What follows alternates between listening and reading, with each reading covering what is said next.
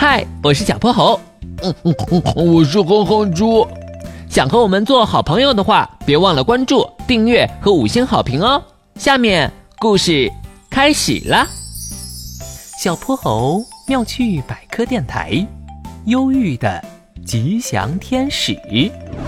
小泼猴，小泼猴，你听说了吗？天使降临了波波海，每一个看到天使的人都会获得幸福。这天下午。哼哼猪风风火火地跑了进来，而小泼猴正在捣鼓一个古怪的发明。什么天使啊？书里都说了，幸福是要靠双手争取的。小泼猴，你在说什么呀？哎呀，忘了我还带着玄教授的倍速耳麦呢。这可是老糊涂实验室的最新发明，只要带上它，说话就能倍速快进，可厉害了。哦，你是想带着他去参加下周的绕口令大赛吧？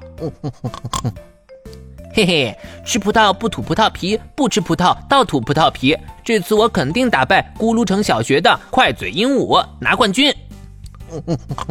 小泼猴，那我们也去看看天使吧。有了天使的祝福，这次的冠军你一定，一定像从口袋里拿东西。哼猪，那叫探囊取物，好吧，好吧，那我们就去波波海看看天使到底长什么样。坐上筋斗号，他们来到了一望无际的波波海，在海底的贝壳城堡里，见到了传说中的天使。天使浑身透明，身体中央燃烧着一颗火红的心脏，它柔软的两翼轻轻拍动，在城堡中孤独地浮游。哼哼猪立马迎了上去，自我介绍道：“天使，天使你好，我叫哼哼猪，你长得可真美，像水晶一样。”可天使并没有回应哼哼猪，只是摇摆着身体从他面前慢慢游过。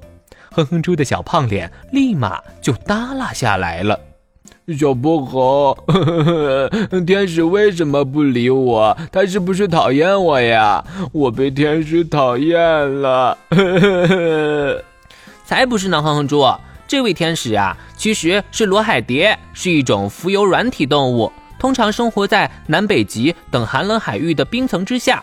由于晶莹透明的身体和喜好寒冷，被称为海天使，也被寒冷地带视为吉祥的象征呢。它突然出现在温暖的波波海，一定是因为发生了什么。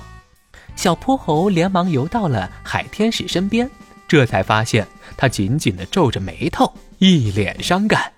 海天使你好，请问你的家乡在哪里？你为什么会突然来到波波海？哼哼猪你好，我叫小福。啊，我不是哼哼猪，我叫小泼猴。小福你好，请问你听到我的问题了吗？小福又慢悠悠地游开了，只剩下小泼猴和哼哼猪在原地不知所措地挠头。这究竟是怎么回事啊？难道小福也是个耳背？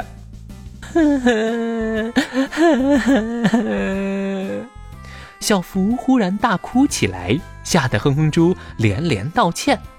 啊，对不起，对不起，天使，对不起，我不该说你是耳背。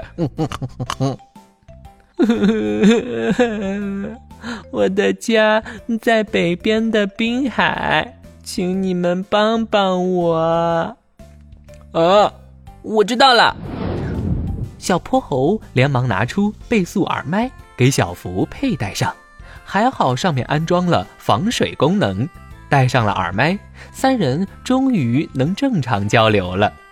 我们海天使有监测水域质量的本领。我的家乡滨海受到了严重污染，所以我一路南下来波波海求救。可我做事慢一拍，说话慢一拍，大家都不明白我想干什么。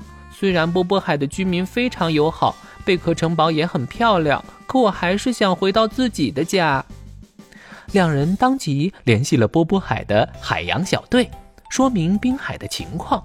紧锣密鼓的滨海救援行动立刻展开。听说自己的家园得救，忧郁的吉祥天使总算展露了笑脸。谢谢，谢谢你们，下次请你们来滨海做客。再见了，小福。这次我们竟然帮助了天使。这可太厉害了。不过，小泼猴，你把发明送给了小福，你的绕口令大赛怎么办啊？哼，就算没有发明的帮忙，我也能得冠军。你听啊，四是四，十是十，十四是十四，四十是四十，四四四，十是十。哎呀，哈哈哈哈哈哈哈哈！今天的故事讲完啦，记得关注、订阅、五星好评哦。